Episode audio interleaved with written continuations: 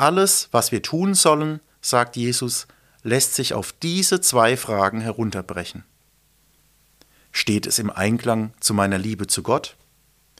Steht es im Einklang mit meiner Nächstenliebe? Glaube, Liebe, Hoffnung. Denkanstöße aus der Evangelischen Akademie Bad Boll. Hören Sie theologische Impulse aus der Mitte unserer Akademiearbeit. Ich bin Thomas Haas, Studienleiter hier an der Evangelischen Akademie Bad Boll. Und ich habe ein Hobby. Ich bin Schiedsrichter. Sogar ziemlich hoch. Ich pfeife regelmäßig Bundesligaspiele und bilde nicht nur andere Schiris aus, sondern auch deren Ausbilderinnen und Ausbilder. Okay, wir reden hier nicht von Fußball oder Handball. Die Sportart ist relativ unbekannt, Floorball, und eigentlich tut das alles auch gar nicht so viel zur Sache. Mir geht es um eine ganz bestimmte Aufgabe, die alle Schiedsrichterinnen in allen Sportarten der Welt vereint. Unser Job ist es, dafür zu sorgen, dass die Spielerinnen und Spieler die Spielregeln einhalten. Ich habe einst gelernt, der Sinn von Spielregeln ist dreierlei. Erstens, den Charakter der Sportart wahren. Handspiel macht beim Fußball beispielsweise keinen Sinn. Zweitens, einen fairen Vergleich ermöglichen, eben einen Wettkampf. Drittens, vor Verletzungen schützen. In der Folge erscheint alles ganz leicht, denken wir an Fußball. Geht der Ball ins Aus, entscheidet der Schiedsrichter auf Einwurf. Schießt eine Spielerin ein Tor, erkennt der Schiedsrichter es mit seinem Pfiff an. Fault ein Spieler, greift die Schiedsrichterin ein und kompensiert den Regelverstoß der einen Seite mit ihrer Bestrafung und einer Belohnung der anderen Seite. Je nach Vergehen mit unterschiedlichem Strafmaß. Foul, Pfiff, Freistoß. Oder eben auch mal Foul, Pfiff, rote Karte. Alles ganz klar. Aber gerade beim Fußball fallen uns auch andere Momente ein. Momente, in denen ein Elfmeter hinterfragt wird. Hat die Schiedsrichterin hier richtig entschieden? War das noch gelb oder schon rot? War der Schiri hier kleinlich oder dort großzügig? Welchen Spielraum hat er? Spielraum. Über dieses Wort stolpere ich seit einiger Zeit häufiger. Wie viel Spielraum habe ich? Im Sport, aber auch im normalen Leben. Wo sollte ich widersprechen? Wo muss ich eingreifen? Wenn Menschen aufgrund ihres Geschlechts oder ihrer Behinderung diskriminiert werden? Andere aufgrund ihrer Hautfarbe, ihrer sexuellen Orientierung, ihrer Identitätssuche? Habe ich da überhaupt Spielraum? Und wie ist das für uns Christen? Wir haben ja die Bibel. Gibt sie uns Spielräume? Klare Regeln? Ist sie ein Regelwerk?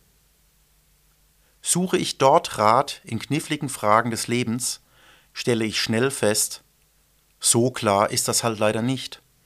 Sie ist nicht logisch aufgebaut oder sortiert wie vielleicht ein Strafgesetzbuch oder eine Vereinssatzung. Nein, sie ist ein einziges Festival der Unklarheiten, sie ist oft poetisch, lyrisch, manchmal formuliert sie dann doch klare Regeln, die dann aber vielleicht in paradoxem Kontrast zu anderen Stellen stehen. Ja, man könnte sagen, natürlich gibt es die zehn Gebote. Aber wenn wir genauer hinschauen, enthalten sie ja nun doch nicht so klare Anweisungen. Naja, du sollst nicht töten ist schon recht eindeutig. Auf den ersten Blick zumindest. Aber du sollst Vater und Mutter ehren? Was bedeutet das genau? Und wie kann ich es umsetzen? Ist es falsch, wenn ich es anders umsetze als mein Nachbar, dessen Haus ich übrigens nicht begehren soll, aber was bedeutet nun begehren genau? Und dann gibt es da noch eine ganz spannende Kategorie. Stellen, die eigentlich sehr eindeutig formuliert sind, aber bei denen wir oder zumindest die meisten von uns ganz klar sagen, na ja, das darf man nicht wörtlich sehen, das war halt so in der damaligen Zeit, das kann so für uns nicht gelten. Beispiele gefällig? Der Mann wird über dich herrschen. Erstes Buch Mose an die Frau gewandt. Denn der Mann steht über der Frau, so wie Christus über der Gemeinde steht. Wie nun die Gemeinde Christus untergeordnet ist, so müssen auch die Frauen sich ihren Männern in allem unterordnen. Brief von Paulus an die Gemeinde in Ephesos. Die Frau verfügt nicht über ihren Körper, sondern der Mann. Aus dem ersten Korintherbrief. Der Mann ist das Abbild Gottes und spiegelt seine Herrlichkeit wider. In der Frau spiegelt sich die Herrlichkeit des Mannes. Daher hat der Mann im Gottesdienst seinen Kopf nicht zu bedecken, die Frau hingegen muss dies als Zeichen der Unterordnung tun. Die Natur lehrt, dass langes Haar für den Mann eine Schande ist, aber eine Ehre für die Frau. Die Frau hat langes Haar erhalten, um sich zu verhüllen. Schneidet sie sich die Haare ab, soll sie auch ihren Kopf verhüllen ebenfalls aus dem ersten Korintherbrief. Vielleicht merken Sie, das macht mir Spaß. Ich habe aber auch noch eine andere Stelle, eine Stelle zum Thema Homosexualität. Dort heißt es, wenn ein Mann mit einem anderen Mann geschlechtlich verkehrt, müssen beide getötet werden. Drittes Buch Mose, Kapitel 20, Vers 13. Mal ganz abgesehen davon, dass die letzte Stelle aber mal sowas von klar dem fünften Gebot widerspricht. Das klingt für mich alles nicht gerade nach Spielraum, nach Spielräumen. Es klingt nach klarer und konkreter Vorgabe. Irgendwie ist uns aus aufgeklärten Gründen schon klar, dass wir uns hier nicht bibeltreu verhalten können oder wollen, was auch immer nun bibeltreu genau bedeuten soll. Vielleicht haben Sie aber auch gemerkt, dass ich meine Zitate schon etwas freier übersetzt habe, teils etwas zusammengefasst.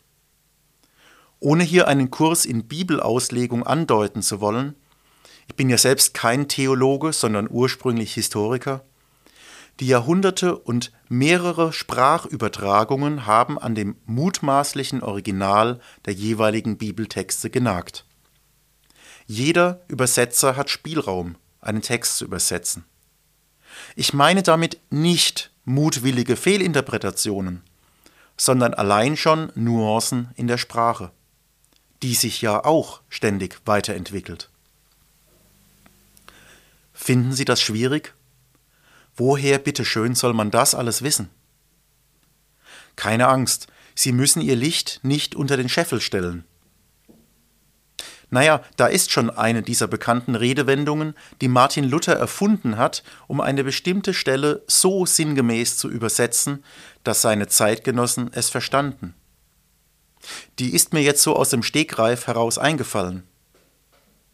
Das hat nichts mit Stehen und Greifen zu tun, wie ich es als Kind immer verstand, sondern mit dem Steigbügel beim Reiten, einem Reif, einem Ring mit Steg.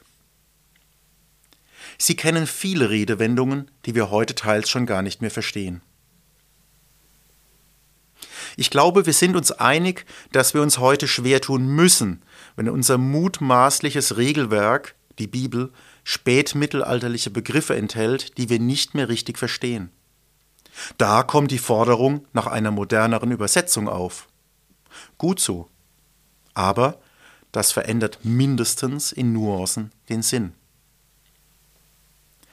Ein Beispiel aus meiner Zeit in der Wissenschaft.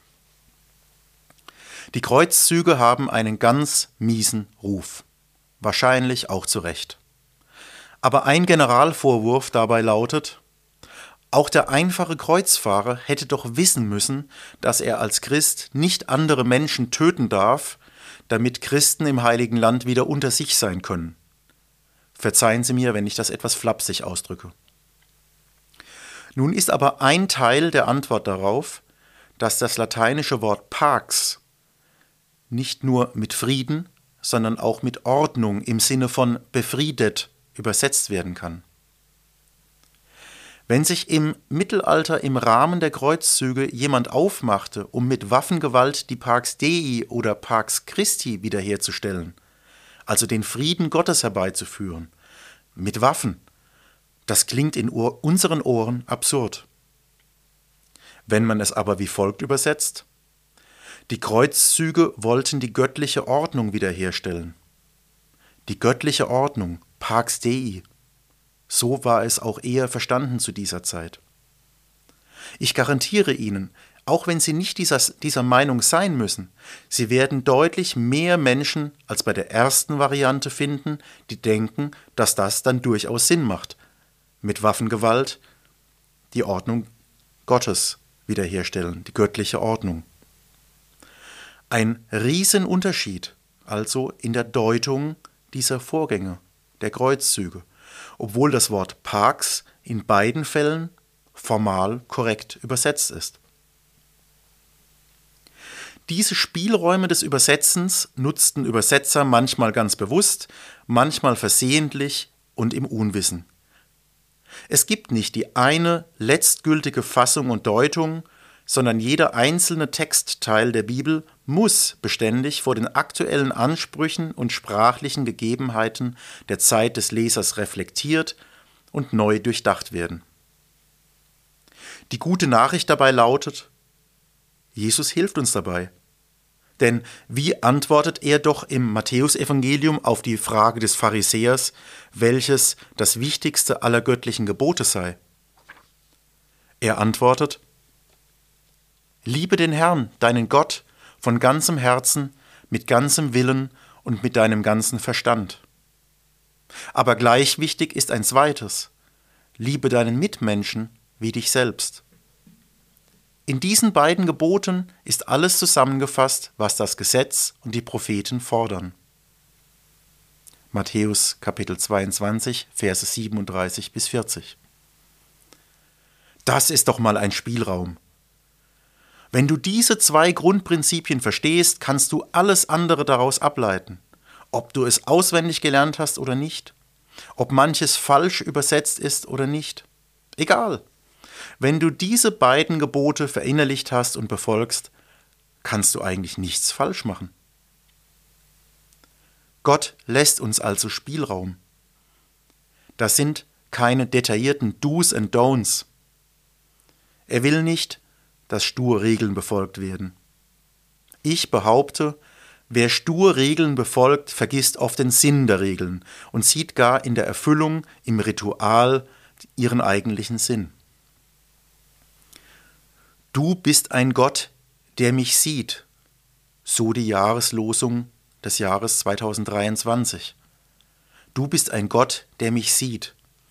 Das klingt für mich nicht nach einem Gott, der mich sieht, indem er einen Katalog in der Hand hält und Häkchen setzt, wenn eines seiner Geschöpfe korrekt dreimal im Kreis gelaufen ist, weil es irgendwo so geschrieben steht.